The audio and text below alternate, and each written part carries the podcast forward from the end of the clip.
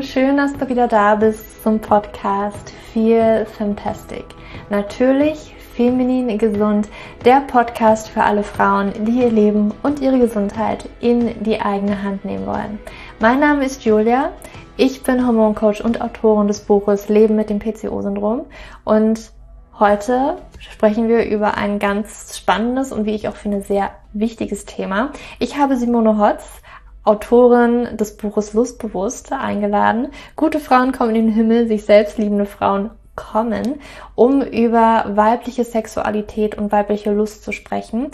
Und es war mir einfach ein großes Bedürfnis, auch darüber hier in diesem Podcast zu sprechen und wirklich auch der weiblichen Sexualität viel mehr Raum zu geben. Denn ich glaube, dass das ein unglaublich wichtiges Thema ist, wie ich schon zu Beginn gesagt habe, dass wir Frauen uns mehr mit unserer ja, mit unserer weiblichen Lust, mit unserer weiblichen Sexualität verbinden und da Scham ablegen und viel mehr Aufklärung einfach passiert, weil ich glaube, und das wirst du auch im Gespräch mit mir und Simone auch hören, dass wir da total teilweise unaufgeklärt sind und dass es ja so, so ein Ding ist, wie es muss man einfach können und darüber spricht man nicht und irgendwie muss man muss man da aber trotzdem hinfinden. Und äh, da ist so viel tatsächlich dran verbunden, diesen, okay, bin ich überhaupt richtig? Äh, mit wem kann ich überhaupt drüber reden? Funktioniert das nicht bei mir richtig? Ist, bin ich überhaupt, bin ich krank? Bin ich, also ist es normal, keine Lust zu haben? Ist es normal, so viel Lust zu haben? Ihr hattet auch unglaublich viele Fragen. Wir haben versucht, ähm, in dieses Gespräch auch sehr viele Fragen aus der Community, also von euch auch mit reinzubringen und ähm, ich sage gleich, wir können wahrscheinlich noch Folge zwei und drei zu diesem Thema aufmachen, weil es ist so ein großes Feld, weil es so ein wichtiges Thema ist, das, worüber wir so selten sprechen. Und ich, ich freue mich einfach, dass ich heute die Möglichkeit hatte, mit Simone zu sprechen über dieses Thema und ja, dass du heute auch diese Folge dir einmal anhören darfst. Und ja, bevor wir da starten in dieses Gespräch, ähm, möchte ich dir noch einmal sagen, wenn du Zyklusunregelmäßigkeiten hast, also das heißt, vielleicht ähm, keine Periode hast oder deine Periode sehr unregelmäßig beziehungsweise in sehr langen Abständen kommt oder dein Eisprung fehlt, ähm, sei es in jedem Zyklus oder nur in, in jedem zweiten Zyklus oder ja einmal im Jahr oder so, dann kannst du meinen kostenlosen Zyklustest machen. Der ist komplett kostenlos, dauert absolut nicht lang. Ich glaube maximal vier Minuten. Das sind ein paar Fragen, die du ähm, einmal beantworten darfst, um dann ein Ergebnis zu bekommen, weil ich festgestellt habe, es gibt vier ähm, hormonelle Dysbalancen, die am ehesten in ja, Zyklusunregelmäßigkeiten resultieren. Und äh, diese, diese fragen wir ab und du kriegst dann natürlich dein Ergebnis per Mail. Und ja, diese Möglichkeit hast du komplett kostenlos. Das findest du alles in den Show Notes. Und ja, jetzt möchte ich aber dich zu diesem Gespräch mit Simone einladen und wünsche dir ganz viel Freude dabei und ganz viel Aha-Erlebnisse über die weibliche Sexualität, über die weibliche Lust.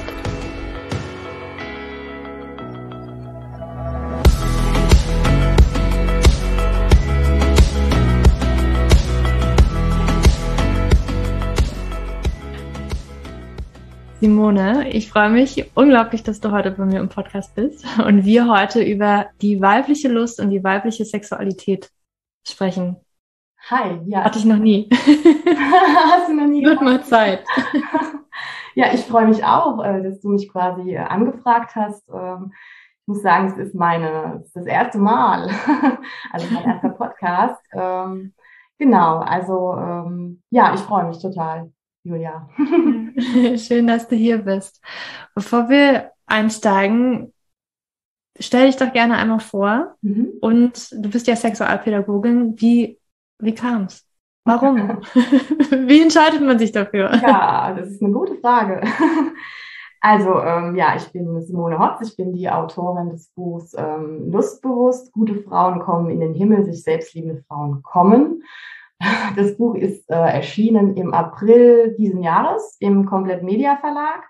Genau, also das, äh, und es ist mein erstes Buch. Äh, ich habe direkt mit der Lust begonnen. Ich wollte direkt an ein Tabu in Anführungszeichen. Genau, äh, auch weil ich Sexualpädagogin bin. Also das heißt, ich ähm, bin ursprünglich äh, Sozialpädagogin und habe vor vier Jahren ungefähr eine Weiterbildung gemacht im Bereich der sexuellen Bildung das hat den Hintergrund, dass ich äh, mit Jugendlichen arbeite, hauptberuflich. Also ich bin in der offenen Jugendarbeit. Und ich, ich sage immer, ich habe so einen Deal mit der Pubertät. Das heißt, ich bin halt ähm, natürlich mit diesen ganzen hormonellen äh, Umbrüchen und äh, dieser Lebensphase einfach befasst. Und da ist Sexualität einfach immer wieder ein Thema und ploppt immer wieder auf. Und ja, das hat mich dann einfach interessiert und ich wollte mich da fachlich auch einfach nochmal besser aufstellen. Das war das eine Motiv, das ich hatte. Und andererseits hat es mich aber auch so auch egoistisch. Mich hat es auch als Frau interessiert, diese Weiterbildung, äh, weil ich Sexualität grundsätzlich sehr spannend finde.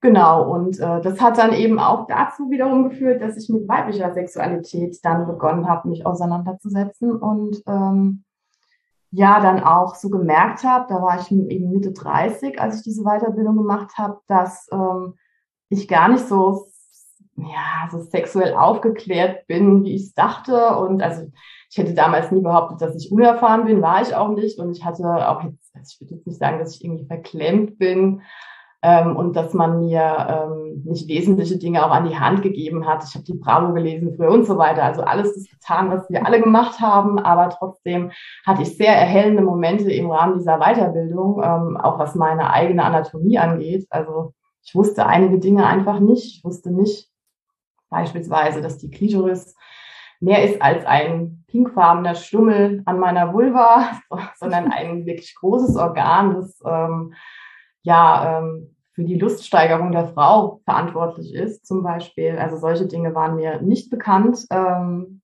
oder nur rudimentär. Genau, und das hat mich dann irgendwie auch so inspiriert, dass ich äh, gedacht habe, ich muss das wissen, was ich da jetzt habe und irgendwie auch ja, ähm, die Erfahrung vielleicht multiplizieren und habe dann angefangen zu schreiben. Und daraus ist dann eben ja dieses Buch entstanden, weil ich dachte, es müssen irgendwie eigentlich viel mehr Menschen noch mehr wissen. So. Mhm. Ja, Frauen sowie Männer. Alle, ja, das ist Alle. irgendwie eigentlich was, also Sexualität ist ja eigentlich was sehr Positives und auf jeden Fall auch was Positives, wenn man ähm, ja darüber weiß, sich damit auseinandersetzt mhm. und so, finde ich. Mhm.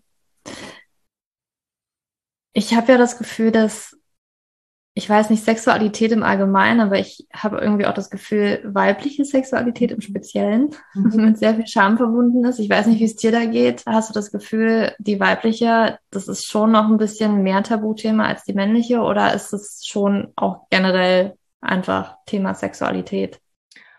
Ähm, nee, ich glaube schon. Also das, was ich auch so im Job beobachte, wenn ich mit ähm, mit Jugendlichen arbeite und ich finde, das ist ja trotzdem auch immer ein guter Indikator, auch wenn es noch junge Menschen sind, ähm, merke ich schon große Unterschiede zwischen, äh, mhm. man jetzt in dem binären Konzept bleibt, zwischen den Jungs und den Mädels. Ähm, es ist viel einfacher, mit Jungs über Sexualität ins Gespräch zu kommen.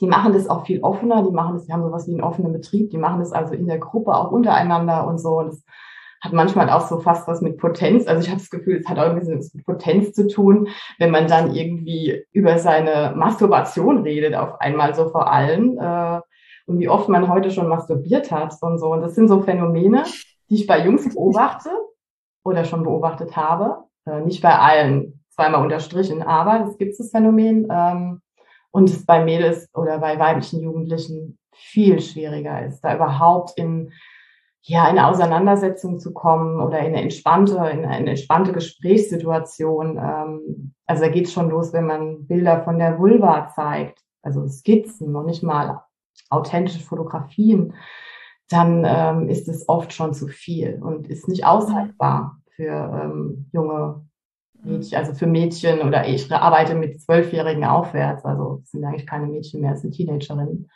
Ähm, das nehme ich auf jeden Fall wahr, definitiv. Und ähm, ich finde schon, dass das auch in der Erwachsenenwelt so ist. Also dass äh, weibliche Lust oder generell weibliche Sexualität vor allem vor dem Hintergrund von Lust tabuisierter ist, aus meiner, also durch meine Brille. Ähm, ich glaube, es hat kulturelle Gründe, gewachsene, also das ist, ähm, hm, also ich glaube nicht, dass wir besonders sexpositiv sind grundsätzlich in dieser Kultur und ähm, dass man auch gewisse, auch vor einem christlichen Hintergrund, wir sind ja alle in einer, in einer religiösen Prägung mehr oder weniger, ähm, es gewisse Rollenverteilungen auch gab ähm, und das ähm, beispielsweise, was die Frau anbelangt, es natürlich eine oder ich sag mal vorsichtig in Anführungszeichen die Bestimmung der Frau ist, dass sie neues Leben schenkt, gebärt, zeugt, ähm, Kinder in die Welt bringt und aufzieht, so und das Fruchtbarkeit, also es steht ja dann alles so im Zusammenhang, was auch ein Phänomen oder eine Dimension von Sexualität ist natürlich,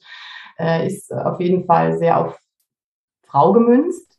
Ähm, und dem gegenüber steht aber eben ihre, ihre sexuelle Natur, also die Lustkomponente, die aus meiner Sicht definitiv tabuisierter ist und naja, wenn man eben, also Sozialisation ist ja was, was so abläuft, das ist ja was Leises und trotzdem total laut irgendwie. Ähm, und ich glaube auch, dass Gesellschaft positiv verstärkt oder eben negativ verstärkt. Und ähm, ich glaube, dass es heute immer noch so ist, dass Frauen äh, stärker irritieren, wenn sie sehr, naja, nicht vulgär sind, aber wenn sie sehr lustbewusst sind oder sich auch mhm. sagen, okay, ich will mich jetzt nicht festlegen, ich will jetzt einfach viel Sex haben und ich will mich nicht binden und ich weiß noch nicht, ob ich Kinder will und so. Ich glaube, dass das ähm, mehr irritiert ähm, und dass man es auch sehr riskiert, vielleicht sogar in, eine, in so eine Bitch-Ecke verfrachtet zu werden mhm. vor. Ähm, wohingegen ich glaube, dass es schon Männern eher möglich ist, da einfach mal zu sagen, ja, mein Gott, ich genieße mein Leben und ja, ich bin frei und ich habe gern Sex und es ist toll und ich genieße es einfach. Und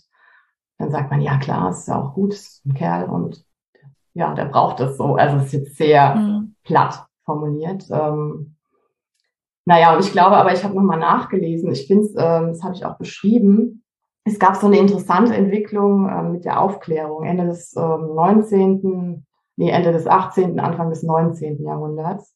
Und die hat uns eigentlich bis heute begleitet. Ähm, damals ging man, also bis eigentlich zur Aufklärung ging man davon aus, dass ähm, Männer und Frauen gleich sind. Also sowohl körperlich als auch in ihren mhm. Zügen. Und dass man dachte damals sogar, dass eine Frau einen inneren Penis hat und dass die weiblichen Eierstöcke äh, quasi das Gegenstück zu den Hoden sind, also homolog. ähm, und dann, dann kippte diese Weltanschauung halt ähm, mit der Aufklärung und plötzlich war es komplett konträr. Und auch im Wesen galten dann Männer und Frauen komplett konträr, also komplett anders in ihren Wesenszügen, in ihren sexuellen Bedürfnissen. Und damals ähm, ja wurde geebnet, was heute noch gilt, dass eben er das Tier ist und er nicht sehr bindungsorientiert und beziehungsorientiert ist und eine starke Libido hat und Samendruck und was auch immer alles, ähm, dass er regelmäßig masturbieren muss und so weiter. Und dass, ähm, dass umgedreht sie, die Frau, eben ähm, sehr bindungsorientiert ist, dass ihr das viel wichtiger ist, sie keine ausgeprägte Libido hat ähm, sie eben nicht das Tier ist. Und das wurde damals quasi, äh, das war ein Menschenbild, was festgesetzt wurde und das begleitet uns mehr oder weniger ähm, bis heute. Also, dass wir denken, wir sind total unterschiedlich. Ich persönlich natürlich glaube das nicht. Ich glaube, auch durch die vertiefte Beschäftigung mit Sexualität, ähm, dass Männer eben äh, nicht stärkere sexuelle Bedürfnisse haben, ähm, vielleicht etwas andere als Frauen, das mag sein, das kann man auch kritisch diskutieren, aber dass die Gesellschaft es den Männern eher zugesteht oder zugestanden hat, diese Bedürfnisse zu entwickeln und dran zu sein an diesen Bedürfnissen. Und ich glaube, dass das auch eine Erklärung dafür ist, dass viele Frauen gar nicht so den, den entspannten Zugang zu ihrer eigenen Libido finden und auch gar nicht teilweise vermittelt bekommen haben, dass es äh, was sehr Schönes ist und was sehr lohnenswert ist, dass man quasi die eigene Sexualität entwickelt und ähm, nach, nach konkreten Lustpunkten sucht und gezielt auch masturbiert, weil man irgendwie da was lernt über sich und seinen Körper und mhm. was Tolles ist. Also das müsste man eigentlich jungen Mädchen oder jungen Frauen von Anfang an mit an die Hand geben, dass es was Schönes ist und dass es für sie ihre sexuelle Biografie und Erfüllung äh, eigentlich ein ganz wichtiger Schritt ist und was Wunderbares. So. Und mhm. in, in dieser Sex-Positiv, also das würde ich jetzt als eher Sex-Positiv bezeichnen, wenn man Sexualität eben so vermittelt. Und bei uns ist es traditionell eben eher so, dass, ja, Sexualität irgendwie immer was Gefährliches ist, weil sie oder war, also auch im christlichen Kontext, sehen wir ja auch bis heute, also die ganze Aufarbeitung von, von Abspaltung von Sexualität und ihre Auswüchse und äh, Kollateralschäden äh, im Zusammenhang mit katholischer Kirche oder so. Ähm, das, äh, wir stehen eher in einer Kultur, die sexualfeindlich ist. Und wir alle haben viel Scham, auch Dinge zu benennen, sind teilweise sprachlos. Also uns fehlen die Worte. Weil, weil sie Scham beengt eigentlich oder klein hält in gewisser Weise. Ähm, ich meine jetzt aber gar nicht, dass es ähm, darum geht, dass man jetzt mit jedem über Sex redet. Das, darum geht's mir ja gar nicht, sondern dass man einfach einen entspannten äh, Zugang und eine Auseinandersetzung über Sexualität hat und dann eben in der Lage ist, ähm, ja, an den ausgewählten Stellen, also in einer Paarbeziehung oder so, oder wenn es um eigene Bedürfniserfüllung geht, dann die auch zu äußern und äußern und zu zeigen, was brauche ich und äh, mhm. ich so. Ähm, mhm. Und das hängt also alles irgendwie aus meiner Sicht mit Größerem zusammen. Ja. Ja, es ist, also da machen wir, glaube ich, ein Fass auf. Ne? Ja, auf jeden Fall, deswegen, das ist wirklich historisch. Ja, aber mir fällt ja schon ein, also schon alleine, ne, dass man irgendwann ja auch Kindern ähm, sagt, bloß nicht da unten rumspielen, ja, ähm, genau. bedecken. Also klar, das fängt ich auch in der Pubertät, wenn man sich dessen auch bewusst wird. Ich weiß nicht, inwiefern das auch einfach sozial geprägt ist, dass man dann mehr Schamgefühle hat, weil sich der Körper verändert, ähm, ob das normal ist, ähm, dass das halt einfach passiert und dann äh, mit dem Alter sich da teilweise auch wieder entspannt. Ich weiß auch, so war es ja auch teilweise bei mir, ne? Also ist klar, ja, in Pubertät dann total äh, die Scham dann da, dann irgendwie mehr entspannt, äh, ne? Jetzt also mir fällt irgendwie spontan auch immer ein, es ist so witzig, dass du das sagst. Ich weiß auch nicht, ob es da so, ich will jetzt eigentlich nicht sagen Deutschland, Osten, Westen, aber irgendwie ähm, tatsächlich, ich, ich lebe ja in Norwegen, mein Freund ist Norweger und ähm, für ihn ist halt schon so, ach ja, die Deutschen hier, FKK und so, ne? Das ist schon typisch, ne? Und dann, also ich glaube, viele haben halt wirklich so dieses Bild, total die, die Deutschen, hemmungslos. Echt? Ja, irre. Okay. Ja, also das ist, ähm, ganz spannend, aber wenn man natürlich selber, also ich selber bin ja auch im Osten aufgewachsen und natürlich, ähm, also ich weiß, meine Familie ist jetzt nicht an den FKK-Stand gegangen, aber ich weiß so auch am See, klar, da gab es halt auch immer das Abteil, abgetrennt vielleicht, aber auch an der Ostsee. Und keine Ahnung, also für mich ist so einerseits, ja, ich glaube, da gibt es echt ein paar Leute so auch in Deutschland, die vielleicht weniger ein Problem haben, äh, darüber zu sprechen und das offen irgendwie äh, sich auch zu zeigen. Mhm. Ähm, also auch schon für ihn so saunanackt, ne? Das ist nicht in jedem Land so. Also ich war mhm. ja auch schon, bin, bin schon um, äh, umhergereist und ich war dann auch zum Beispiel in Australien und dann in die Sauna und dachte mir so, okay, ich habe jetzt alle Bikini an und irgendwie hm, dann mache ich das mal auch, weil irgendwie wird sie ja nicht die Einzige sein, die das dann so nicht macht. Und bei uns ja. ist das halt ähm, komplett. Das entspannter, das stimmt. Ja, also da, das ist schon entspannter. Und selbst auch in Norwegen, also ich zum Beispiel, wie man das auch so lernt, die Franzosen, ich glaube, die, ne, da würde man denken, die sind ein bisschen freier, ja. aber dann auch irgendwie ganz lustigerweise habe ich diese, dieser, klingt jetzt so, ich habe diese Erfahrung gemacht, ich habe nur Hörensagen, mhm. auch wieder Saunageschichte. Mhm. Ähm, das war damals aber auch unter den männlichen, dass hier in Norwegen in der, im Gym irgendwie eine Sauna war. Mhm. Und die, die Männer dann erzählt haben, das ist ja ist klar Sauna, ne? Gehst halt nackt rein, aber nee, die Franzosen sind da voll bekleidet reingegangen. Echt? Das wusste ich nicht. Ich war bis jetzt, ich habe gerade mal überlegt, wo ich in der Sauna war. Also in der Schweiz, in Österreich, in Deutschland, wo ich im Ausland noch in der Sauna war. Deswegen kann ich da jetzt nicht so dolle mit, ja. aber es ist interessant, ähm, auf jeden Fall.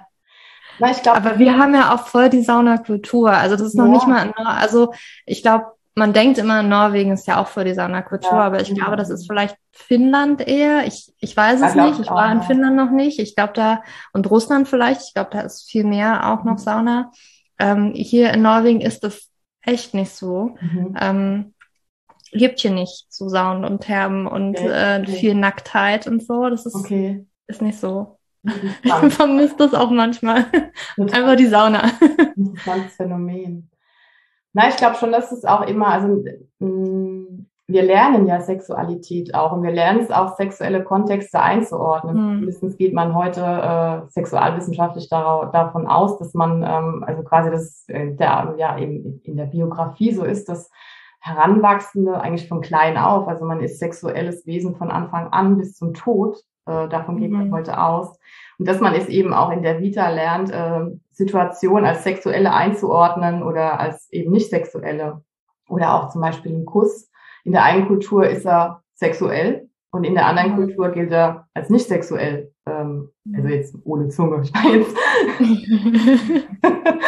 ähm, also ich will damit sagen, dass es immer auch um Kontext geht, um, um, um Kultur und Gesellschaft. Mhm. Und ähm, ja, wahrscheinlich ähm, ist es auch eine Erklärung für dieses Phänomen, was du beschreibst, dass man einfach in, eine, in einer Kultur aufwächst, wo das von Anfang an einfach ganz natürlich Teil ist, sage ich jetzt mal. Mhm. Ähm, nehmen wir halt Ostdeutschland von mir aus, weil ich dachte, ich, mir war das nicht so bewusst. Ähm, also schon, dass, dass die Ossis eher nackt baden, das auf jeden oder muss man vorsichtig sein, es getan haben. Ähm, ja, also es hat auf jeden Fall was mit Prägung zu tun ähm, und auch Natürlichkeit, ob ich das einfach von klein auf miterlebe und äh, dann so nachahme und da auch gar kein Problem mit habe womöglich in der Pubertät dann schon, wenn sich der Körper, also was du vorhin angesprochen hast, dann verändert, da kommt natürlich so eine, eine, eine Scham auch äh, dazu, weil man, glaube ich, auch erstmal adaptieren muss und sich da selber wieder, ja, kennen so und annehmen. Und es ist mhm. auch ein bisschen, und da kann ich, also es ist auch bei Jungs so, sowohl bei Jungs als auch Mädels so, ähm, dass es einen Moment braucht und man da irgendwie auch ein paar Jährchen teilweise braucht. Mhm. Auf jeden Fall. Ja. Ja. Ähm, es kam auch oft die Frage, ich habe ja eine Frage auch, äh, den Fragesticker in der Community auf Instagram gestellt. Mhm. Und eins ist natürlich, und das hast du ja so ein bisschen auch schon angedeutet, ne, man hat so das Gefühl, ja, Männer ganz normal, die wollen halt eigentlich rund um die Uhr, so nach dem Motto. Ähm, Frauen ähm, gefühlt eher nicht. Und dann kommt aber auch die Frage auf, weil, weil viele dann denken, ich habe halt nicht so häufig Lust oder ich habe vielleicht gar keine Lust, ist das mhm. normal, bin ich krank, ist irgendwas mhm. mit mir nicht in Ordnung. Ähm, magst du dazu ja. vielleicht mal ähm, was teilen? Auf jeden Fall. Also auf, äh, vorab äh, Betonung, alles Klischees, ja, Männer wollen denken, was weiß ich, sieben, alle sieben Sekunden an Sex und so, also was auch immer. Und ähm, ähm, also da halte ich genauso wenig von. Ich glaube, das ist einfach generell, glaube ich, vorab, dass Libido schon auch eine, eine individuelle Komponente hat. Ich glaube, es gibt Menschen, die haben einfach, sage ich mal ganz vorsichtig, per Natur ähm, einfach eine ausgeprägtere. Das mag sein. Ähm, und ich glaube auch, dass natürlich Krankheiten ähm, vor dem Zusammenhang von hormoneller Dysbalance und so sich auswirken können auf die Libido. Das ist ja also erwiesen. Klar, Schilddrüsenunterfunktion und so weiter.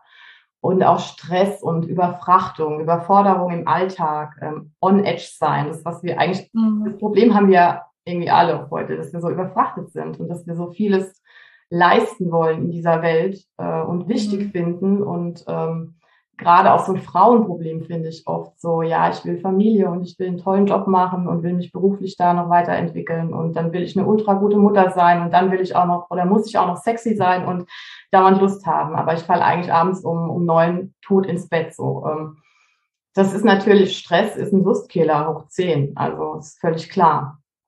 Das ähm, würde ich, also wenn man aber das alles mal ausschließt, diese also Krankheitskomponenten und den Stress einfach mal weglässt, dann glaube ich teilweise schon auch, dass es ähm, das Libido und Lust ähm, oder Lustbewusstsein auch was mit Konzentration zu tun hat. Also bei mir war das mhm. auf jeden Fall so im Zusammenhang auch mit diesem Buch.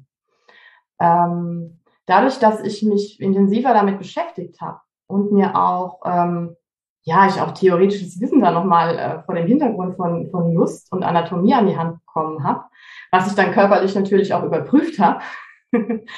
ähm, und überhaupt durch die Auseinandersetzung mit Sexualität ganz allgemein, finde ich, bin ich näher an meine Lust rangekommen und bin da einfach an dieser, ich habe im Buch geschrieben, sexuelle Ader, also ich, die, die auch zeitweise stärker pocht als vielleicht in anderen Lebensphasen oder auch zyklusbedingt mal stärker pocht äh, als äh, gegen, also das ist, das ist irgendwie so ein Spiel, veränderliches und ähm, dass ich da aber irgendwie näher dran bin. Also ich würde heute sagen, äh, ich bin näher dran an meiner Lust und ich äh, genieße die auch näher. Und das ist, glaube ich, so was, jetzt mal wieder den Bogen zum, zu dem, was ich vorhin gesagt habe, dass wir schon in so einer ja, Tradition der Entsagung von Sexualität stehen oder dass wir da nicht so richtig ran wollen. So, dass wir zwar alles Sex haben und er muss für immer gut sein, aber so richtig mit äh, befassen, da sind wir nicht sonderlich geübt drin oder da ist auf jeden Fall noch Luft nach oben.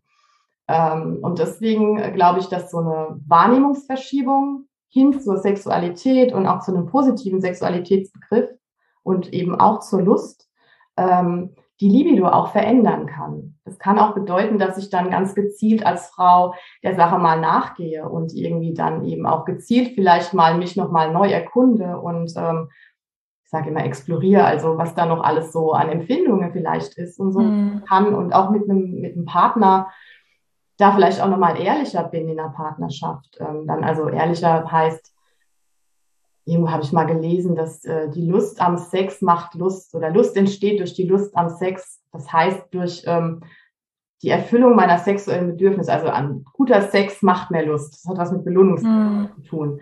Wenn ich halt immer nur schlechten Sex habe, dann ist es, ja, dann wundert es auch nicht, dass ich dann auch gar keine Lust darauf habe. Ist doch logisch. Und ähm, ja, wenn man da einfach nochmal besser Bescheid weiß über das, was man so alles sich wünscht oder fantasiert oder braucht und da ganz, also sich den, den Mut fasst, das auch zu äußern, das ist ja auch immer so eine mhm. Überwindung, ähm, dann hat es, birgt es große Chancen in sich auch für ein Paar, dass man sich da nochmal weiterentwickelt und ähm, ja, ähm, positiv, also die also positiv in eine Lust oder in, in eine erotische Bewegung miteinander auch kommt nochmal, auch wenn man eine längere Beziehung schon hat und so weiter. Mhm. Und ich finde, das ist auch irgendwie so der Auftrag. Das ist eigentlich eine große Aufgabe, aber auch eine voll schöne, dass man, ähm, dass man wach ist für die Sexualität, dass man nicht davon ausgeht, ja, Gott, überall ist Sex, ich kann es schon nicht mehr sehen und ja, wir haben Sex in der Beziehung und der muss gut sein, aber nichts dafür tut. So. Also, dass mhm. man denkt, er fließt so für immer. Der fließt am Anfang, wenn es gut läuft, ja. Und deswegen kommen Menschen zusammen und bleiben sie auch unter Umständen zusammen. Wenn es sexuell nicht passt, trennen sich die Wege in der Regel wieder. Ähm, aber diese, diese Euphorie und die Leidenschaft vom Anfang, die halt zu übertragen in eine, in eine längere Geschichte, da, das hat schon auch was mit Bewusstheit zu tun und das mm. Qualität, was ist, was man pflegt. Mm.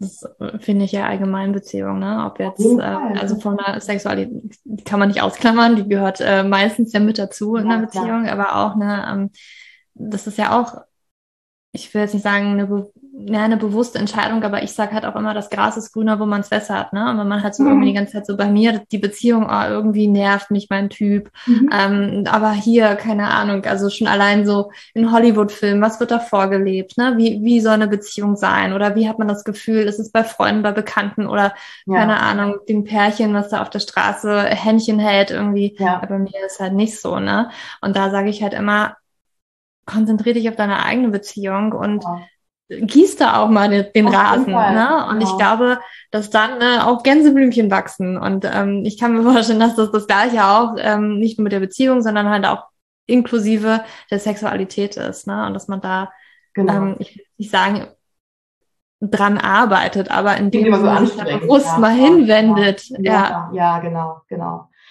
ja, ich glaube, dass die Sexualität halt so ein Indikator dann auch oft ist. Also ich meine, wenn ich jetzt gerade, ich gerade gelesen, irgendwie war so eine, so eine Fallbeschreibung, dass ähm, ja die Ehe dann schwierig wurde und sie auch keinen Sex mehr hatten. Und dann hat sich halt rausgestellt, dass ähm, er, ist jetzt auch wieder Klischee, aber er ähm, bei einem im Hausbau so involviert war, der war den ganzen Tag auf der Baustelle fünf Jahre lang und hat sich nicht um, hat irgendwie alles andere war wichtiger und seine Frau hat irgendwie eigentlich nur noch äh, ja, so eine Nebenrolle gespielt und die Kinder irgendwie mehr oder weniger auch. Äh, das ist jetzt irgendwie echt so ein Horrorszenario, aber ist ja klar, dass die Leute dann auch keinen Sex mehr haben und dass dann mhm. auch die Beziehung, äh, naja, also kurz vorm Zusammenbrechen eigentlich ist. Äh, klar, man kann das alles verfolgen, aber es hat auf jeden Fall was mit dem Gießen zu tun. Da hast du vollkommen recht und das sind ja. Wege und Beziehung und Sexualität hängen ja auch ganz nah ähm, aneinander. Also umgedreht ist ja Sexualität auch sowas wie ein Beziehungskit.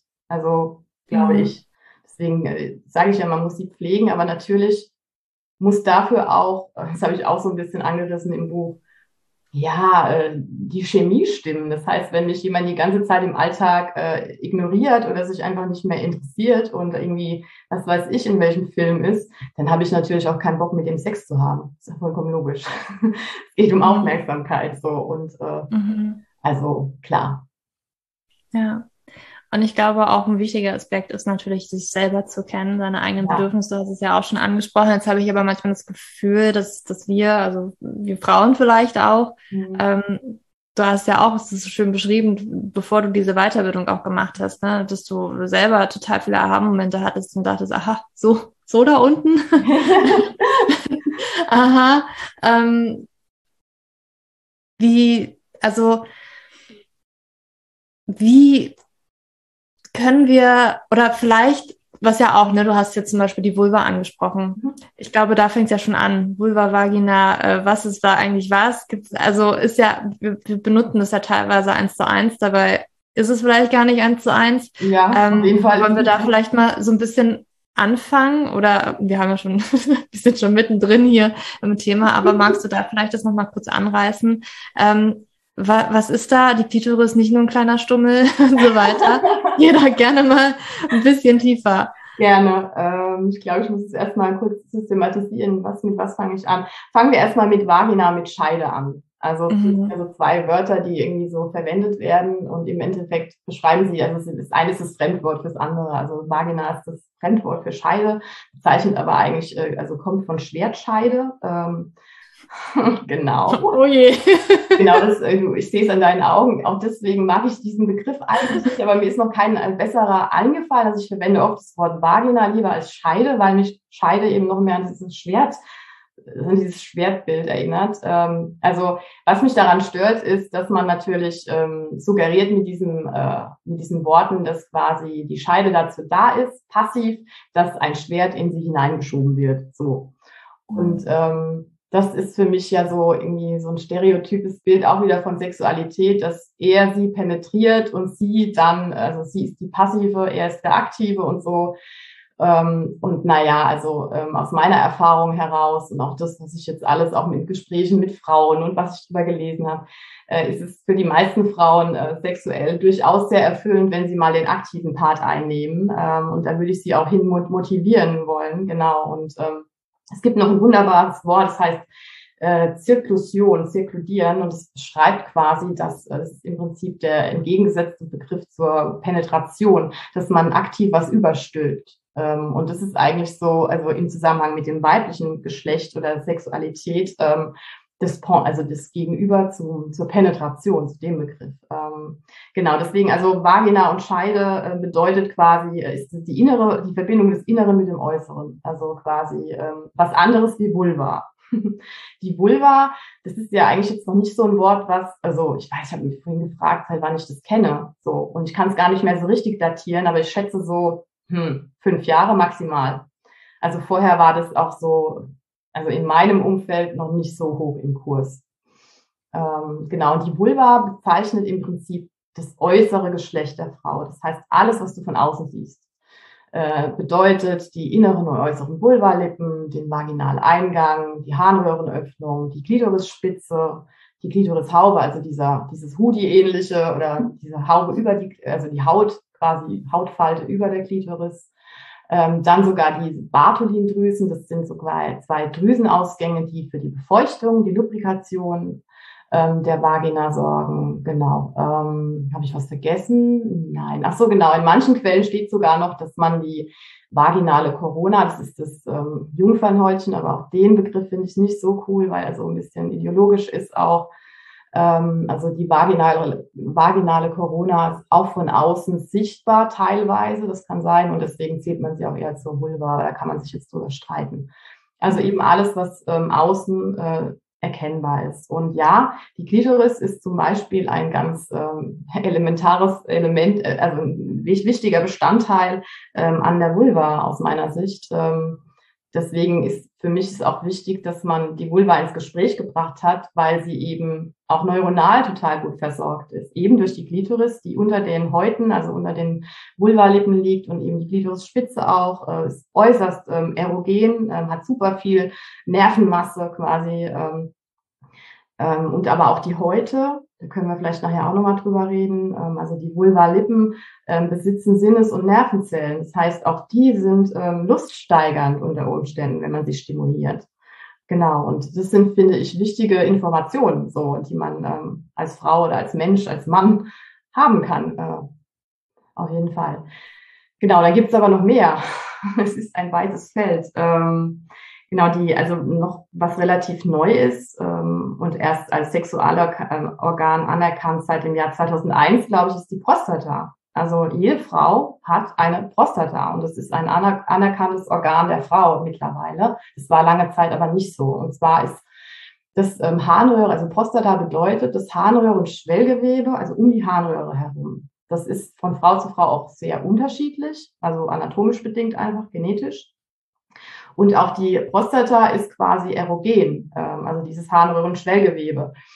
Ähm, Stichwort G-Punkt. Das, was also quasi äh, jahrelang ähm, in aller Munde war oder ist äh, und viele suchen danach, manche finden, andere nicht, den G-Punkt. Ähm, das ist im Prinzip die Prostata, das weiß man heute. Ähm, genau. Und ähm, der Entdecker dieses G-Punkt, das war ein Herr Grevenberg, ich glaube, das war 1950 oder so. Der wusste damals schon oder hat, ähm, also er sprach eigentlich auch eher von einer Fläche. Er sprach von einer G-Zone oder Fläche und nicht von einem Punkt. Das wurde dann eher medial so verpackt und dann war es irgendwann halt nur noch ein Punkt. Ähm, genau, und er wusste damals schon in den 50ern, dass die Harnröhre quasi im Zusammenhang mit Ejakulation steht. Das ist nämlich der nächste Punkt, auch im Zusammenhang, der zu nennen ist mit Prostata, dass ähm, die Prostata quasi ähm, verantwortlich ist für die Ejakulation der Frau.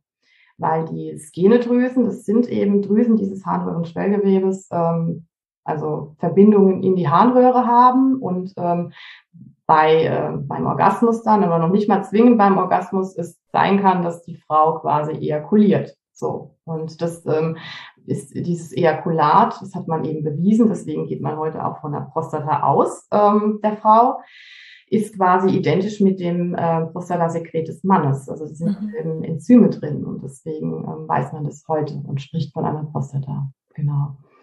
Ähm, auch das ist wissenswert, finde ich. Ähm, also ich könnte mir vorstellen, dass es Frauen gibt, die ejakulieren und das nie einordnen konnten. Ich könnte mir aber umgedreht auch vorstellen, dass es Frauen gibt, die ejakulieren und es gar nicht merken, weil in der Regel das reine Ejakulat scheinbar nur die, also zwei bis fünf Milliliter steht immer überall. Das ist ein Teelöffel. Ähm, ja, kann schon sein, dass es auch mal nicht überhaupt nicht erfasst wird. So.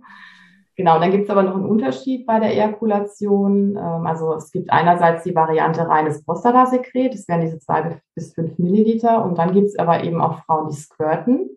Und dann ist es, sind es durchaus größere Mengen, die da irgendwie ausgestoßen werden. Es kann bis zu, ja, irgendwo, also das ist auch lustig. Man liest teilweise 200 Milliliter bis zu 500 Milliliter. Und dann wird da irgendwie noch höher gebettelt.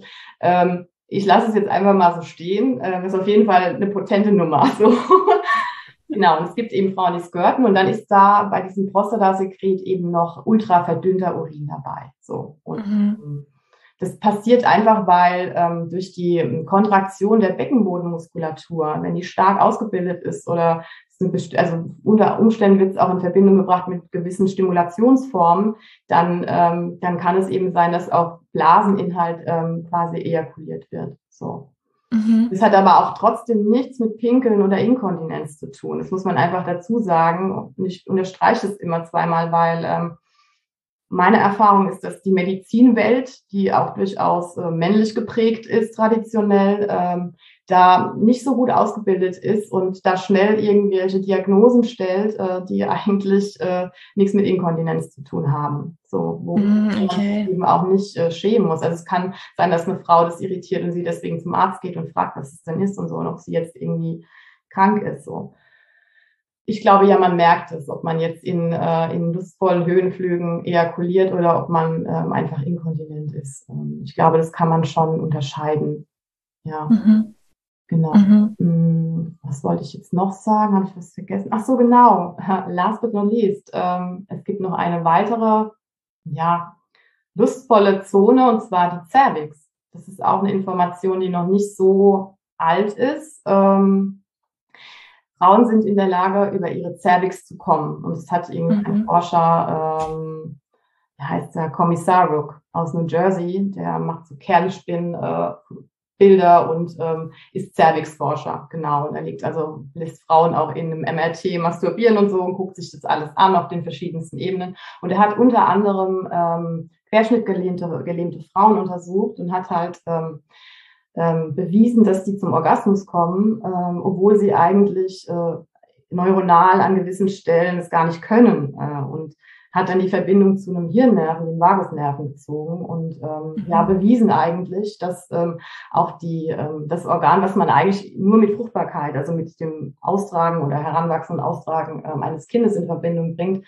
eben doch eine Lustkomponente hat und ähm, das im Prinzip auch für alle Frauen gilt, dass sie ihre mhm. Cervix Da gibt's jetzt auch schon wieder Workshops für und so. Ich habe nie daran teilgenommen, aber ich weiß, die gibt's, dass man die Cervix wach küsst und über gezielte Stimulation und so. Ähm, ja, und dass das besonders schöne Orgasmen äh, ähm, mit sich bringen soll. So, ich, äh, mhm. ja, ich stelle das äh, nicht in Frage. Ich glaube, dass da durchaus was dran ist. Und ähm, ich benenne das jetzt einfach so, dass, weil ich finde, generell diese ganzen ähm, erogenen Einheiten oder Sexualorgane am, am Körper der Frau, ähm, es ist irgendwie einfach besser zu wissen, in welche Richtung man vielleicht suchen kann wenn man irgendwie sich da weiterentwickeln will oder wenn man einfach neugierig ist und gucken will, wo spüre ich denn überall, überall was hat. Mhm. Äh, konkretes Wissen äh, ist immer besser, ähm, also konkretes Suchen, wie, wie jetzt irgendwie so einfach im Dunkeln wühlen, so.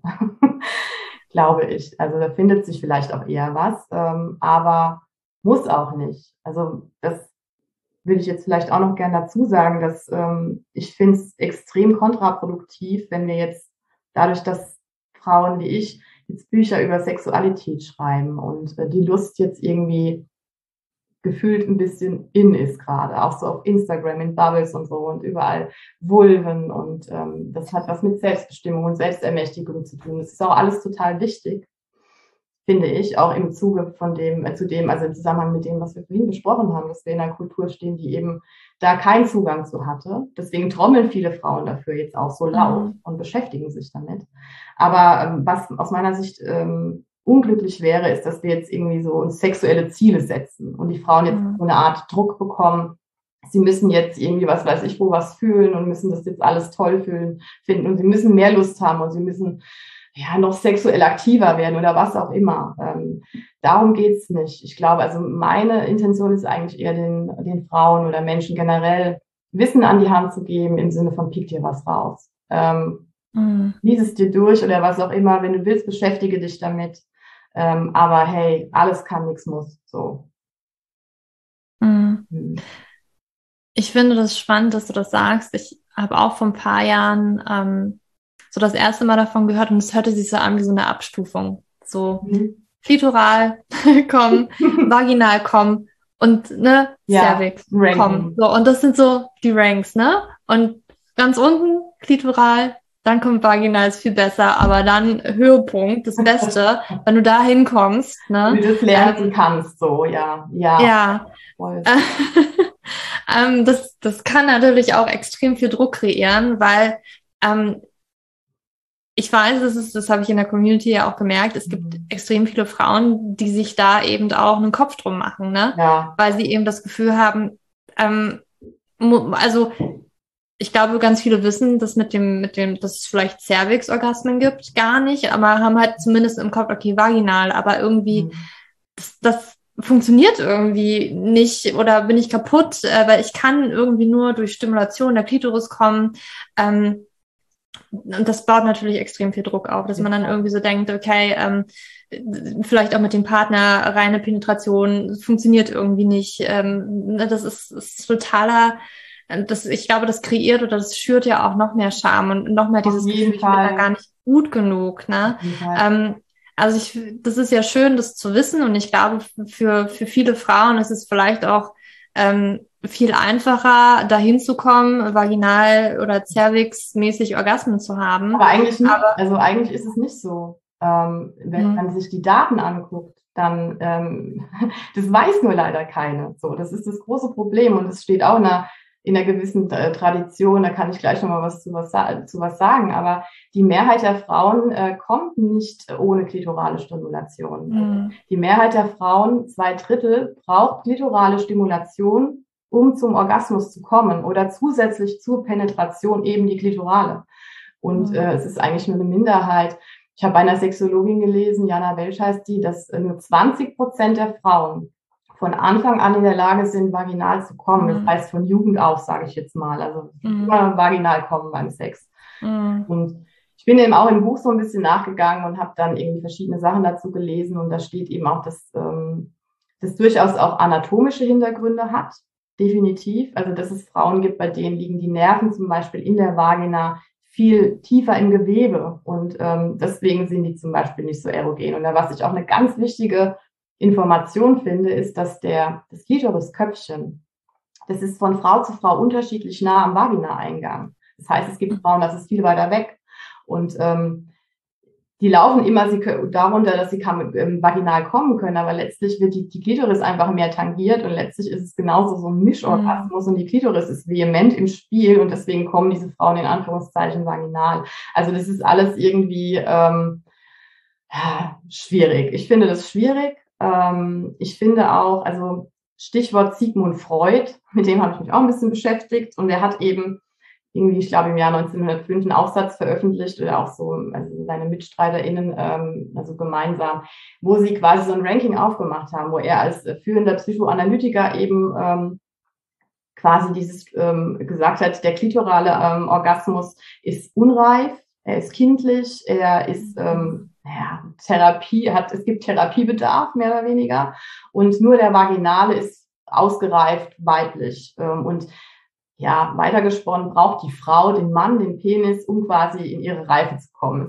Es klingt schlimm, aushalt, ist aus, schwer, schlimm, schwer aushaltbar, aber es war so.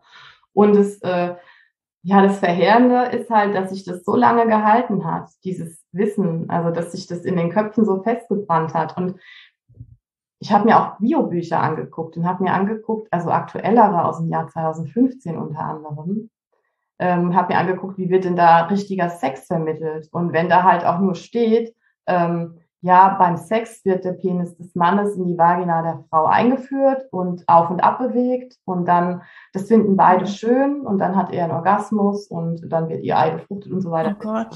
Ja, das steht da wirklich, das steht da wirklich und wenn man halt Frauen. Kein Wunder, dass wir alle denken, Na eben. Also man nicht. Warum finden wir es dann nicht schön rein, raus, rein, raus, ja? Ja, genau. Da müsste genau das andere stehen. Da müsste stehen, dass die Klitoris total wichtig ist und dass die Mehrheit der Frauen klitorale Stimulation braucht und, äh, und so weiter.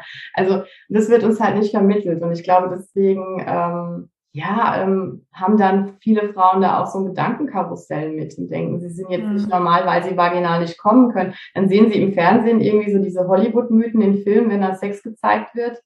Ähm, ist das immer wunderbar für sie, wenn er sie penetriert, fünf Stöße an der Wand und dann ist sie auch gekommen. So, also es ist, so ist es halt. Ja. Und beide gleichzeitig auch immer. Und ja, und beide Ahnung. zusammen, immer und Big Love und ja, yeah. also so schwierig. Mhm. Deswegen, man muss die Dinge eigentlich hinterfragen und deswegen ähm, gibt es eben auch dieses Buch, weil ich finde, dass äh, das wichtige Informationen sind, auch um sein eigenes besser einordnen zu können und auch um ähm, bezogen auf den Partner oder die Partnerin, ähm, ja, selbstbewusster und mit besseren Argumenten auch in Auseinandersetzung, das klingt jetzt so kämpferisch, in Auseinandersetzung, also also sich zu zeigen, sich einfach zu zeigen und zu sagen, hey, ich komme nicht so schnell vaginal, ich brauche das und es ist auch nicht abnormal so. Also. Mhm. Ja. Ja, das ist, also ich empfinde das auch extrem krass so. Also das Unwissen bei Männern, das Unwissen bei Frauen, dass wir eigentlich alle überhaupt nichts wissen. Wir Frauen irgendwie denken, mit uns ist was falsch. Ich habe auch teilweise das Gefühl, Männer denken dann, mit der Frau ist was falsch. Also ähm, wo man dann, ne, also ich habe das auch persönlich schon erlebt, ne, wo man dann sagt, du, ich komme da nicht so schnell und so, ach, damit hat ja nie einer ein Problem gehabt, ne, ja, so nach dem Motto, da ist halt jede gekommen. Und äh, da darfst du ja dann auch nicht anzweifeln oder kannst du dir ja auch teilweise nur denken, dass, naja, ich weiß nicht, ob das dann halt auch nicht immer ehrlich war, ob das eben, ne, das ist halt, und da fängt ja schon an, dass wir halt vorspielen, weil wir eben denken, ja, ja. scheiße, jetzt muss ich hier aber ähm, ja. ihn auch happy machen, teilweise, damit ähm, also dass er sich gut fühlt, weil ich mich gut fühle, weil ich gekommen bin, aber eigentlich bin ich hier gekommen, also muss ich es vorspielen. Genau. Und das ist ja echt so ein, so ein Hamsterrad. Genau. Und da kommen wir ja fast gar nicht mehr raus. Nee, da kommst du irgendwie, wenn es dumm läuft, also naja, kommst du vielleicht nicht mehr raus, ja. Ja, auf jeden Fall. Also das vor, Orgasmen vorzuspielen, weil man einfach will, dass er sich gut fühlt.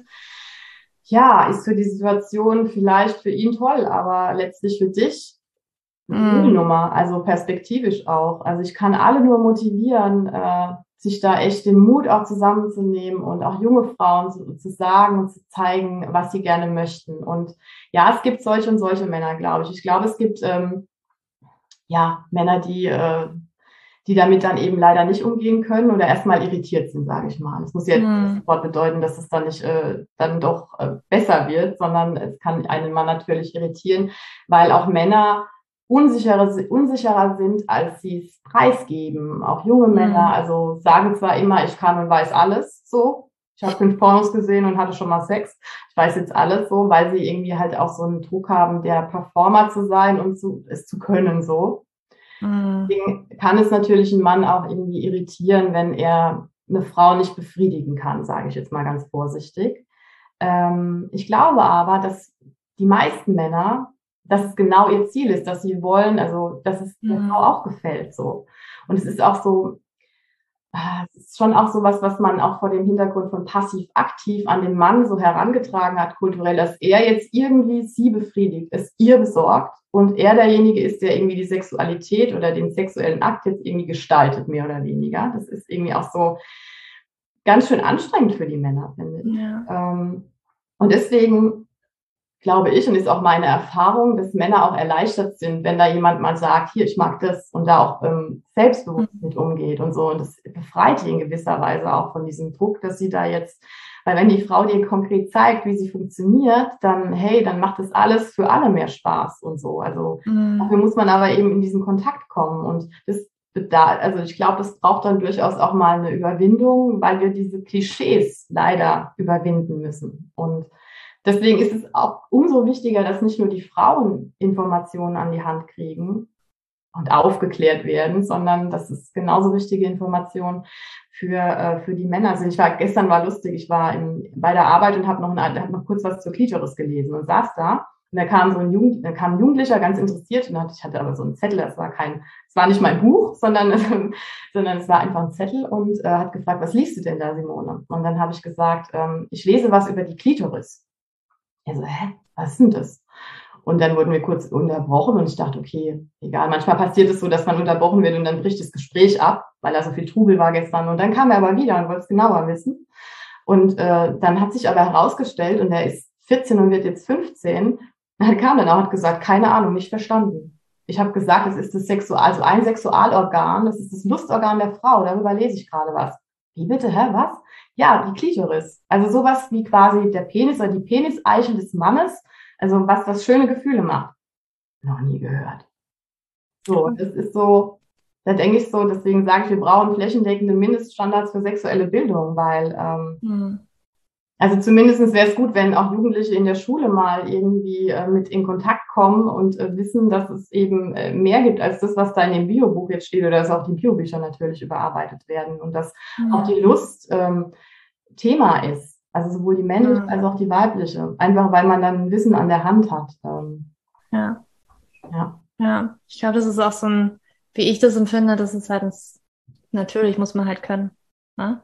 Es läuft halt automatisch so. Genau, da muss man ja gar nicht, also da muss ja gar nicht viel erklärt werden. Ne? Das findet ja, also Scham redet man nicht drüber, muss halt jeder irgendwie für sich selber und das ist ja einfach total easy, weil man sieht es ja in Filmen, Pornos ja auch. Ja, das wird genau. halt auch immer genau. total toll empfunden von, von jedem, von Mann sowie Frau.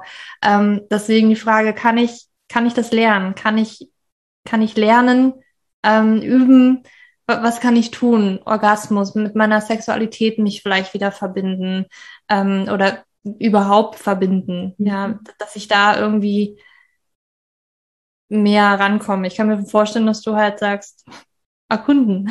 Selber erkunden. Ich hätte jetzt eine Schiffsreise auf der MS Turbation angeboten. nee, Spaß. Also ähm, ja, natürlich. Also sich, ähm, sich auf jeden Fall verbinden mit der eigenen Sexualität und mit der eigenen Lust. Und ähm, das bedeutet äh, geschlechtsübergreifend natürlich auch Masturbation, dass man, ähm, also dass man eigentlich auch ich gehe noch einen Schritt vor. Ich glaube, dass es schon im Kindesalter anfängt, dass man die Kinder positiv stimuliert, also stimuliert, positiv motiviert, ähm, wenn, wenn man merkt, okay, die, die sind gerade mit ihrem Körper beschäftigt und erkunden gerade was und entdecken ihr, ihre Geschlechtsorgane. Und äh, wenn ein Mädchen da, was weiß ich, eine, eine vier-, fünfjährige sich ihren Finger mal in ihre Vagina steckt und einfach da spielerisch, also kindliche Sexualität ist ja was ganz anderes wie Erwachsene die ist viel gefühlsbezogener, die ist nicht reflektiert und so. Die ist auch nicht unbedingt auf ein Gegenüber gerichtet, sondern das ist was, was Kinder einfach erkunden so. Und dass man da nicht sofort negativ reingrätscht und sagt, nee, lass das lieber oder das unterbindet. Mhm. Umgedreht haben Jungs. Macht man nicht. Ja, oder was auch immer. Also das ist eigentlich, glaube ich, oft auch eine Überforderung der Eltern, dass sie dann mhm. einfach aufgrund dieser Dinge, die du gerade aufgezählt hast, dass wir schamhaft mhm. sind und da selber noch nicht so richtig geübt drin sind einfach. Äh, mhm. Wo sind die Grenzen? Was kann man da jetzt laufen lassen und was ist zu viel und so. Das würde ich jetzt beispielsweise bei einem, äh, bei einem Mädchen, es gibt ja so Stoffwulven mittlerweile. Ähm, es gibt so, also das ist eigentlich sexualpädagogisches ähm, Material, womit man arbeiten kann, um, ähm, um zu vermitteln, wie die Vagina und die Vulva aufgebaut ist und so weiter. Und ähm, das, ich denke manchmal, wenn ich eine Tochter hätte, dann würde ich der vielleicht sowas kaufen. Einfach, dass sie irgendwie ähm, natürlichen Zugang zu ihrem Geschlecht bekommt, der jetzt noch nicht mal vulgär eingebettet ist, sondern dass es einfach was ist, wo man, worüber man dann auch ähm, entspannt spricht. So. Weil umgedreht hat, hat ein Junge natürlich ähm, seinen Penis oder ein Mann seinen Penis mehrmals am Tag in der Hand und hat von Anfang an einfach ähm, einen entspannteren dadurch allein, einen entspannteren Umgang mit seinem Geschlechtsteil, auch weil er es ständig sieht und so. Ähm, mhm. bei, bei Frauen halt nicht so, es sei denn, sie nehmen sich jetzt einen Spiegel und setzen sich davor und gucken sich ähm, konkret an, was ja auch wieder eine Überwindung für viele Frauen ist. Mhm. Also das irgendwie nie äh, sich getraut haben oder getan haben, also nie auf die Idee gekommen bin. Ich habe das auch erst gemacht, als ich angefangen habe, wirklich gezielt gemacht, mich mit, mit Sexualität zu beschäftigen. Ähm, mhm. Vorher nie so wirklich bewusst nee. Ist auch irgendwie ein interessantes Phänomen, finde ich, dass man da, also fand ich für mich, dass ich da irgendwie vorher nie so richtig dran war. Naja. Auf jeden Fall ähm, glaube ich schon, dass man eben von Kind auf schon das begleiten kann und ähm, dass man natürlich im Erwachsenenalter, klar, über, über Masturbation ähm, ist ein super Trainingsvehikel, also auch für Orgasmus, ähm, dass du ähm, quasi, also es ist, kann man neuronal sogar erklären, ähm, es gibt zum Beispiel, äh, in einem Artikel habe ich gelesen, dass ähm, Taxifahrer, ähm, wenn sie jahrelang in der Berufspraxis sind, ähm, sich ihr, ihr Gehirn äh, weiterentwickelt und sie einen besseren Orientierungssinn haben. Den haben sie dann einfach so. Und so ähnlich ist es mit, der, mit, der, mit dem Orgasmus. Also, dass du quasi durch gezielte Stimulation ähm, wird was neu verkabelt, werden, werden neue mhm. Synapsen gebildet und du fühlst dann an der Stelle was, wo du vorher nichts gefühlt hast. Es dauert aber ein bisschen. Das heißt, das ist jetzt nichts. Also so ein Taxifahrer, der, der, der, der das als seinen Beruf macht, der wird ja ständig Taxi fahren. Und ähm, das bedeutet für die Masturbation, wenn ich jetzt irgendwie ähm, natürlich Orgasmus lernen will oder wirklich noch nie einen hatte, dann bringt es wahrscheinlich nicht so viel, wenn ich einmal im Monat ähm, mir Zeit für mich nehme, sondern dann macht es schon Sinn, der Sache ein bisschen gezielter nachzugehen ähm, und regelmäßig vor allem. Ja. Genau. Und Sexualwissenschaftlich wird teilweise sogar ähm, diskutiert, dass man auch den vaginalen Orgasmus lernen kann. Mhm. Also es gibt Daten, dass Frauen, wenn sie, wenn sie masturbieren, in der Regel klitoral masturbieren. Das heißt, dass sie ihr, ihre äußeren Anteile ähm, stimulieren. Warum wohl? Ich tippe, weil die Spaß machen so. Also es ist ja auch nicht von ungefähr so. Ähm, aber dass man eben auch ähm, über gezielte Stimulation in der Vagina und es eben das Klitorale einfach mal sein lässt und vielleicht auch mal den Vibrator weglässt, weil auch an sowas gewöhnt man sich. Mhm. Braucht dann eigentlich immer einen Vibrator und das kann ein Penis halt nicht so. Ähm, das dazu gesagt. Und dass man eben zurück zur Vagina gezielt das Innere stimuliert und da dann auch mehr fühlt. Das ist eine sexualpsychologische mhm. Position. Ähm, Genau, und ähm, ich würde das äh, mit unterstützen. Ich würde sagen, dass da was dran ist. Ähm, man muss eben nur tun und auch regelmäßig. Mhm. Ja. Mhm. Ähm, ich habe, ich weiß gar nicht mehr, auch wo ich das gesehen habe. Ich glaube, es war auf Netflix. Hat nicht Gwyneth Paltrow irgendwie mal so eine so eine Folgen gemacht? Ähm, die hat auch irgendwie so ein Unternehmen. Und auf jeden Fall, glaube, war da eine Folge auch über Sexualität mit dabei. Und mhm. ähm, da wurde auch eine Technik, ich weiß gar nicht mehr, wie es wie es hieß oder so. ähm, wenn es mir einfällt oder so, ich verlinke das vielleicht nochmal, aber das fand ich auch ganz spannend, war dann, ähm, war das auch, ich glaube, das war dann auch eine Sexualtherapeutin, mhm. ähm, auch nochmal irgendwie so ein bisschen ähm, Orgasmus anders, trainingmäßig. Ähm, okay. Ähm, das fand ich ganz, ganz spannend. Ähm, aber ich, mir fällt es gerade nicht mehr ein, okay, okay. wie das ähm, Goop, Goop, Goop, die hat so, na, keine Ahnung, ist ein bisschen kontrovers, weil die alle denken, die ist crazy, die Frau. weil sie halt auch über solche Themen spricht, auch Emotional Release und sowas, okay, okay. Ähm, was ich total, total spannend finde, aber natürlich ja. viele so denken, okay, ist ein bisschen, Raus. ja, ist ein bisschen ähm, komisch und halt auch, über, ich glaube, das war tatsächlich auch eine Folge über die, über die weibliche Sexualität zu sprechen. Ja, okay. Kann ich mir vorstellen, dass da ähm, vor allen Dingen auf dem amerikanischen Markt, ich glaube, da ist vielleicht nochmal ein bisschen anders als in Deutschland, kann ich mir gut vorstellen. Fall, das glaube ich auch. Ähm, das fand ich aber spannend, ähm, da vielleicht nochmal so ein paar Impulse auch mitzunehmen. Ähm, einfach sich, sich selber zu erkunden, ist, glaube ich, das, das Allerwichtigste und irgendwie auch rauszufinden, was, was mag ich dann, was macht irgendwie was mit mir, genau, äh, wie, genau. wie fühlt sich was an oder in welchen Bewegungen, Kreisen, keine Ahnung. Ne? Genau, ne? genau. Ähm, und dann, wie, wie hast du vielleicht auch einen Tipp, wie man, ich glaube, das ist auch vielleicht für viele schwer, vielleicht wird es mit dem Alter auch leichter, das mit dem Partner auch zu kommunizieren, weil ich glaube, das ist ein ganz, ganz wichtiger Punkt, weil der kann natürlich auch nicht in deinen Kopf reingucken. Nee, selbstverständlich kann er das nicht, nee. Äh. Und wenn man dann nur so denkt, oh, ich wünschte, er würde jetzt das machen, aber nie was sagt, ja. ähm, oder so, oh Gott, was macht er denn da? Das fühlt sich ja nicht äh, gut an, kann ja nicht so und so. Man muss das schon natürlich kommunizieren, weil natürlich jede Frau, glaube ich, auch anders ist. Ne? Also jede Frau mag wahrscheinlich was anderes. Ob man irgendwie ähm, eine Partnerin davor irgendwie was total toll fand und der das jetzt an dir versucht, weil er irgendwie die Erfahrung gemacht hat, das ist jetzt total toll für jede Frau wahrscheinlich. Genau. Ähm, aber das für dich nicht geht, muss, muss man wahrscheinlich sagen, oder? Auf jeden ähm, Fall muss man das sagen. Genau, das haben wir ja vorhin schon angerissen. Also das ist, ähm, ich glaube, da gibt es irgendwie, das ist einfach so eine logische Folge, dass man, ähm, wenn ich näher an meinen sexuellen Bedürfnissen dran bin, das heißt, mhm. ich besser kenne, dann bin ich auch in die Lage versetzt, die zu äußern. Und nur wenn ich das kann, dann werden sie auch eher erfüllt. So. Und ähm, ich glaube, das ist ein Dreischritt und da kann man, also da kannst du nichts auslassen. So. Ähm, und das, also in der Regel, habe ich vorhin schon gesagt, sind ja ähm, Männer daran interessiert, dass Frauen Spaß am Sex haben. Weil eine Frau, die Spaß am Sex hat, die will auch Sex so und, ähm, und generell, also es geht ja auch um, um höhere Ziele. Man will mh, hm, man will sich ja irgendwie was Tolles, man will sich beglücken, so. Und nicht mal vor dem Hintergrund zwingend von Liebe, sondern das reicht auch schon, wenn man irgendwie jemandem zugeneigt ist. Das ist was ganz Besonderes. Ist, ich vergleiche das oft auch mit einer Kommunikationsform. Ich finde, dass Sex haben eine nonverbale Kommunikationsform auf Körperebene ist und man, man schickt äh, wundervolle Botschaften äh, zueinander. Also dass man, man will in jemanden rein oder man lässt jemanden in sich und dann, das ist ja irgendwie eigentlich, man transportiert eigentlich, dass man jemanden total toll findet. Wenn, wen lasse ich schon in mich so? Also das ist was Wundervolles und es hat ganz viel mit Zuwendung und mit Anerkennung zu tun. Und deswegen ist Sex eigentlich auch äh, selbstwertsteigernd. Ich glaube ja, dass deswegen auch viele Menschen Sex haben, ohne dass es ihnen bewusst ist. Sie sagen, ja, ich bin so horny und so. Ja, klar, du willst auch noch, es geht um größere Dinge als nur Trieb. So. Es geht um Anerkennung und angenommen zu sein irgendwie von jemandem.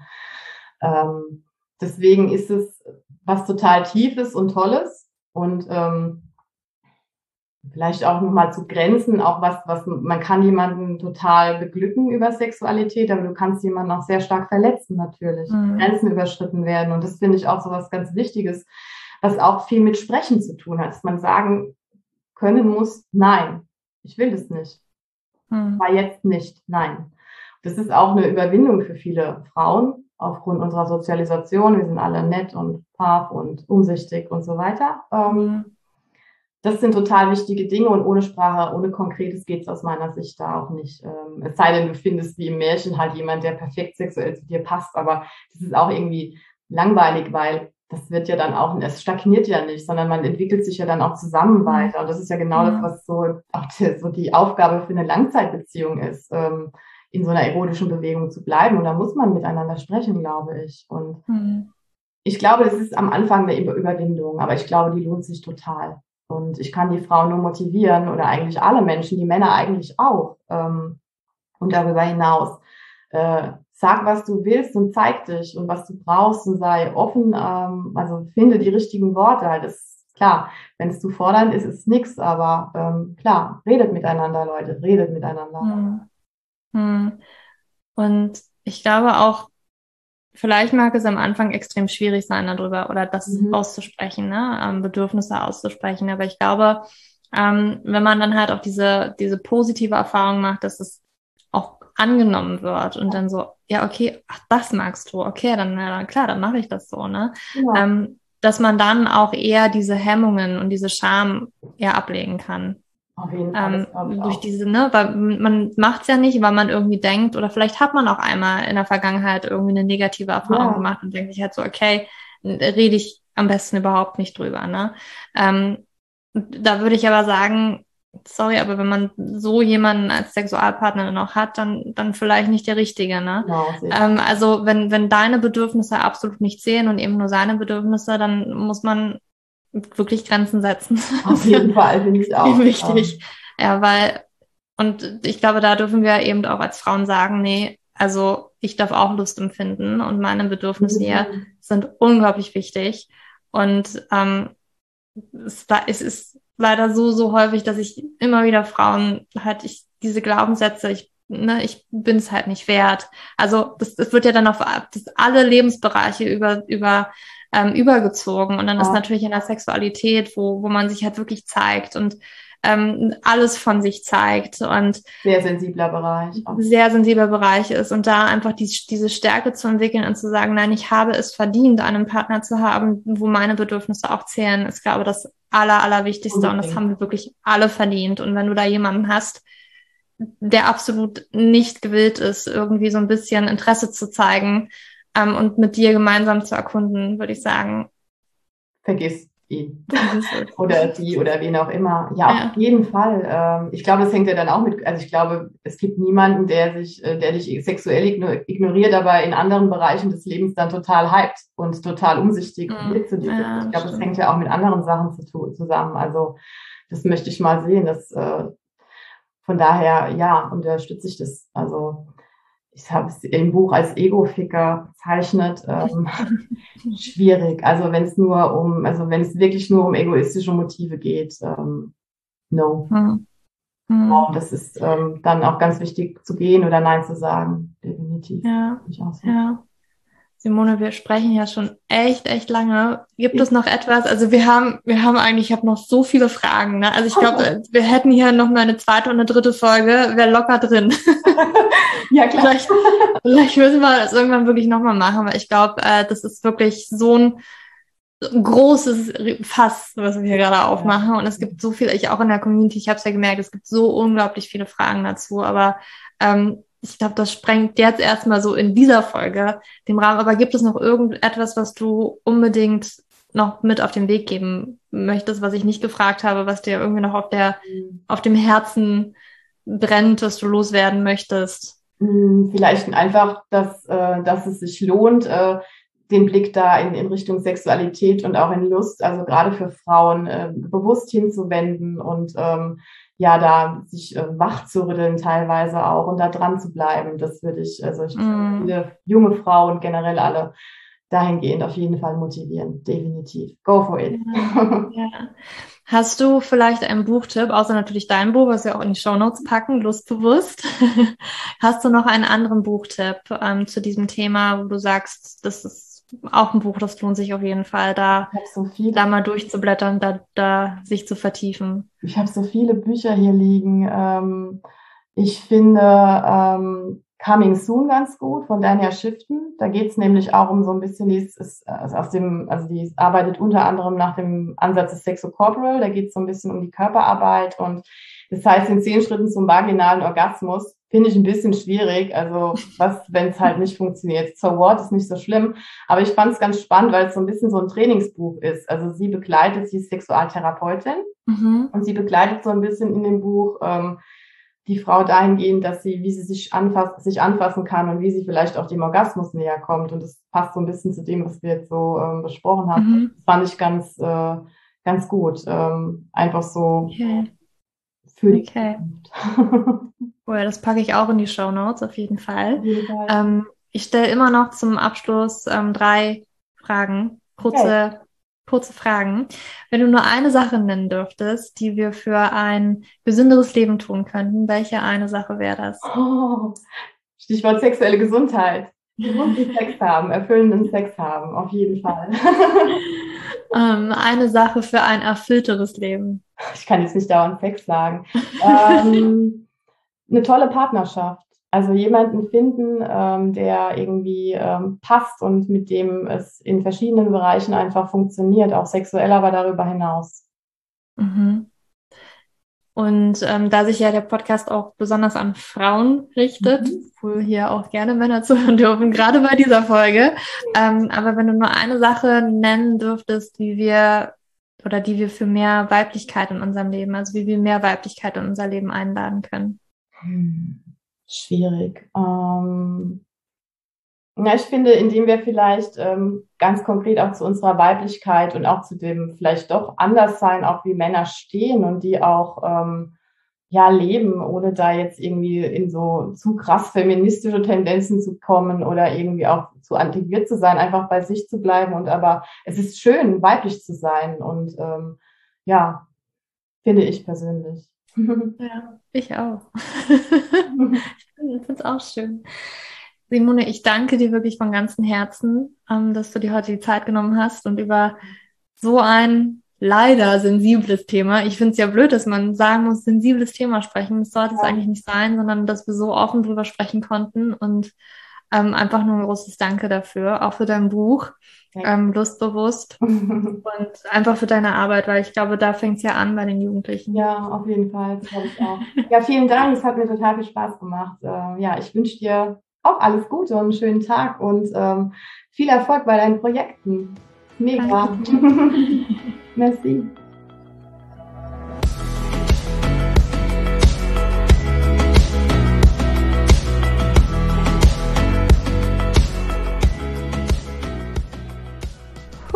Was für ein, in Anführungsstrichen, heißes Gespräch.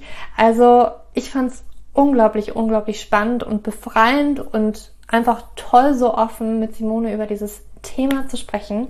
Und ich hoffe, dass du auch für dich viele Aha-Momente hattest, einige Dinge mitnehmen konntest, vielleicht für dich, ja, einfach auch Dinge mitnehmen konntest, die du in dein eigenes Leben vielleicht mitnehmen kannst. Und ich glaube, das Wichtigste ist, diese, diese Erkenntnis, sich selbst besser kennenzulernen, seinen eigenen Körper besser kennenzulernen, seine eigenen Sexualorgane besser kennenzulernen, seine eigenen Bedürfnisse besser kennenzulernen und diese auch wirklich kommunizieren zu können.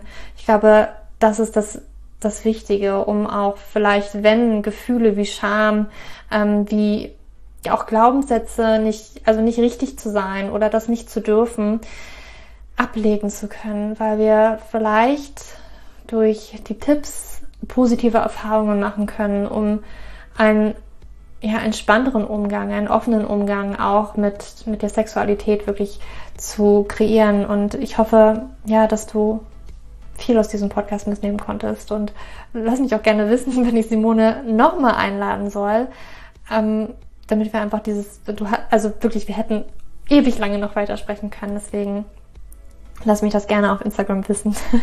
Lass mich auch gerne wissen, ähm, was du aus diesem Podcast mitnehmen konntest. Da kannst du heute einfach auf Instagram mal unter dem Post zu diesem Podcast mir das gerne schreiben. Ich freue mich unglaublich sehr über diesen Austausch und würde den, würde den gerne anstoßen wollen, auch wenn das leider in Anführungsstrichen ein sensibles Thema ist. Und ja, ich danke dir einfach, dass du hier bis zum Ende zugehört hast und nochmal eine kleine Erinnerung. Der Zyklustest kostenlos, den findest du in den Show Notes. Und ja, wenn du Zyklusunregelmäßigkeiten hast, dann kannst du mal einen kostenlosen Online-Test machen, um herauszufinden, ob du eventuell eine der vier typischen Hormondysbalancen hast, die am ehesten zu Zyklusunregelmäßigkeiten führen. Und ja, wie gesagt, alles zum Podcast, die ganzen Empfehlungen ähm, sowie auch ja der Instagram-Account von Simone findest du alles in den Show Notes und natürlich auch ihr Buch Lustbewusst und ich wünsche dir jetzt einfach nur noch einen ganz, ganz wunderschönen Tag oder Abend, wann auch immer du diese Podcast-Folge gehört hast. Für dich umarmt, deine Julia.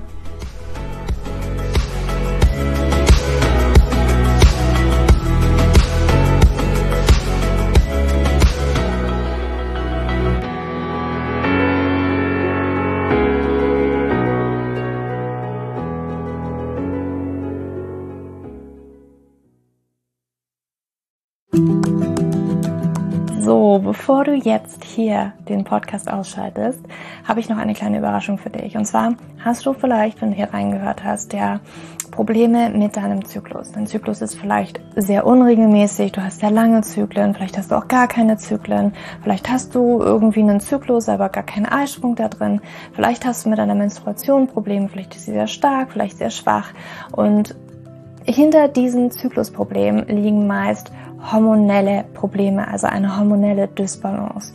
Und ich habe herausgefunden, dass es meist vier Haupthormon-Dysbalancen gibt.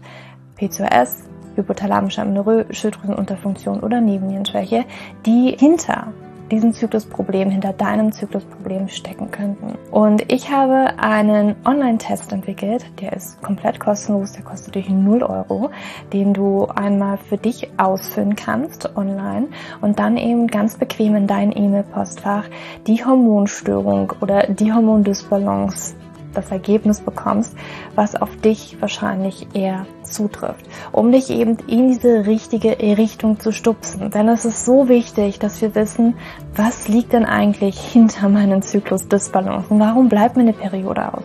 Die Ursachen können so unterschiedlich sein, aber je nachdem, was wirklich die Ursache ist, dürfen wir auch immer ein bisschen anders daran gehen.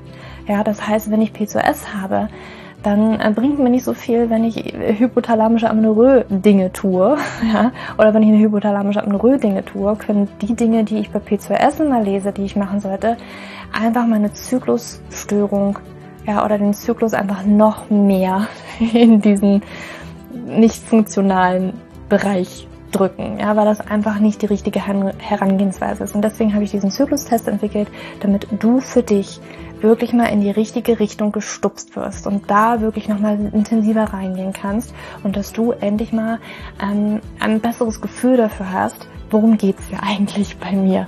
Ja, warum, worum geht's hier eigentlich? Warum ist mein Zyklus vielleicht nicht gerade so rund? Und ja, das findest du auf meiner Website juliaschulz.net slash Zyklus-Test oder du gehst einfach auf die Startseite meiner Website, ähm, da einfach auf den Hormontest klicken. Und wie gesagt, der kostet dich wirklich 0 Euro. Du kriegst das Ergebnis ganz easy peasy in deinem Mailpostfach. Und das ist einfach ein gratis Angebot von mir für dich, damit du einfach ein bisschen besser in die richtige Richtung gelenkt werden kannst, weil ich weiß ganz persönlich, wie es ist, wenn man alles Mögliche versucht, aber eben nicht die richtigen Dinge und man einfach nirgendwo ankommt und landet und der Zyklus einfach nicht besser wird, sondern irgendwie gefühlt immer nur schlimmer. Deswegen schau da rein, juliaschulz.net slash Zyklus-Test und ähm, ich schreibe es dir auch nochmal in die Show Notes und ich freue mich, wenn du da einmal vorbeischaust und für dich diesen Test ja, einfach mal machst und für dich ein bisschen mehr in die richtige Richtung gestupst wirst.